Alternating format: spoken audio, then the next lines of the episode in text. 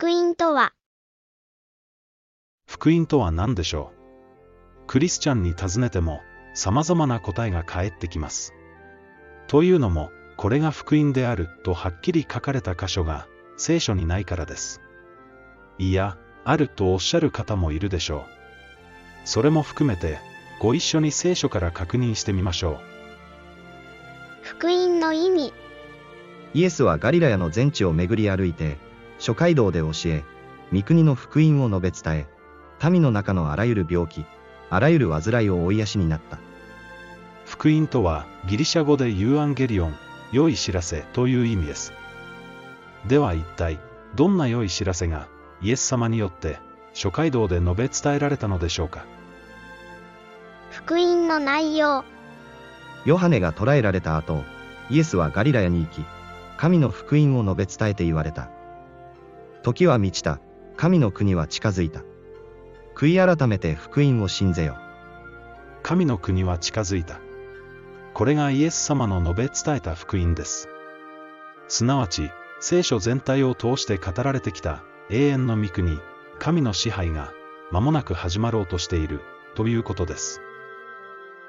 大切なのは私たちの所属大切なのは私たちがどこに所属するかということです。言い換えれば誰の支配下に入るか、これが大切なのです。神の国が間もなく始まる。だから悔い改めて、この国に属するものとなりなさい。そうイエス様は述べ伝えていたのです。私たちは生まれながらに怒りの子であり、サタンの支配下にありました。そんな私たちを、神様は救い出してくださったのです。神は、私たちを闇の力から救い出して、その愛する御子の支配下に移してくださった。巫女の支配下にいる人だけが、復活に預かります。しかし、今やキリストは、眠った者の初歩として死者の中から蘇られました。死が一人の人を通してきたのですから、死者の復活も一人の人を通してくるのです。アダムにあってすべての人が死んでいるように、キリストにあってすべての人が生かされるのです。しかし、それぞれに順序があります。まず初歩であるキリスト、次にその来臨の時にキリストに属している人たちです。それから終わりが来ます。その時、キリストはあらゆる支配と、あらゆる権威、権力を滅ぼし、王国を父である神に渡されます。パウロは、復活を信じることこそ、福音の中で最も大切なことだと言っています。なぜなら、キリストの復活は、私たちの復活の保証であり、これを心から信じるなら、私たちは全てを捨てて主に従うことができるからです。今は戦時中である聖書によれば、今、神の国は戦争状態にあります。どんな戦争かといえば、誰の支配に入るか、という戦争です。私たちの戦いは、血肉に対するものではなく、諸々の支配と、権威と、闇の世の主権者、また天上にいる悪の霊に対する戦いである。自動的に天国へ入れるのではありません。誰に服従するか、誰の支配に入るかで決まるのです。罪を犯すなら、その人はサタンに属するものとなり、罪を犯さないなら、神に属するものとなるのだと聖書は教えます。罪を犯す者は、悪魔から出たものである。悪魔は初めから罪を犯しているからである。神の子が現れたのは、悪魔の技を滅ぼしてしまうためである。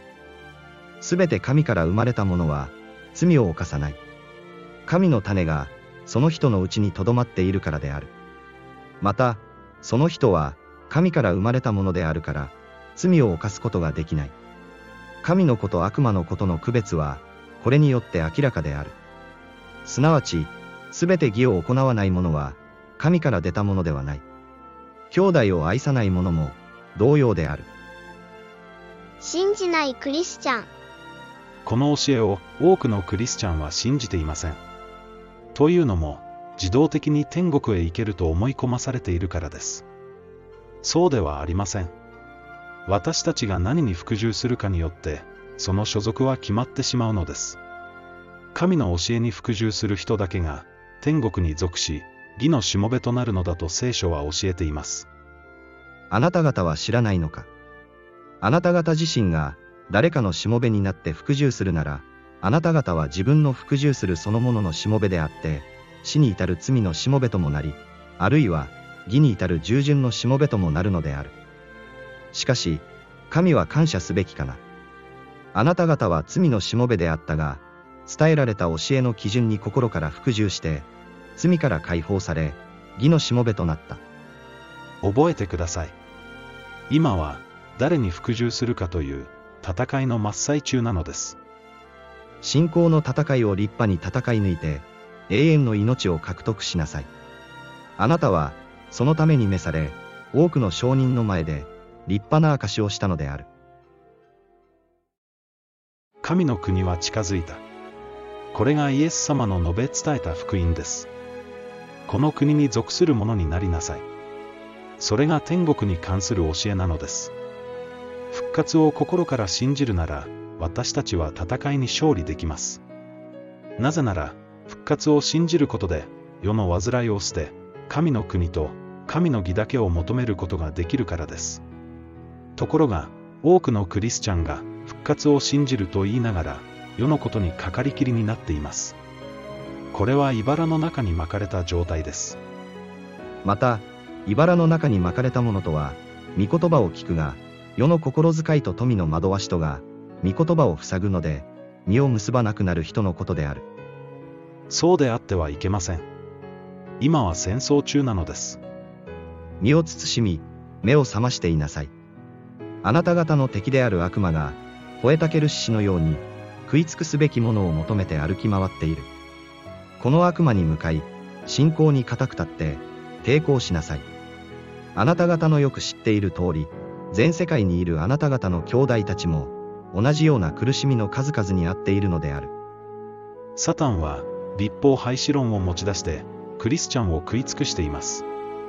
これに騙されるなら、決して神の国に属することはできないでしょう。なぜなら、立法に違反することが罪であり、罪を犯す者は、サタンに属することになるからです。罪を犯している者は皆、立法に違反しています。罪とは立法に違反することです。私たちは立法の行いによって救われるのではありませんが、立法に服従することによって、神の国に属するものとなるのです。このブログはきっかけを与えるだけのものであり、間違いのないものではありません。目を覚まし、聖書の教えに立ち返りましょう。正しいのは、いつだって聖書だからです。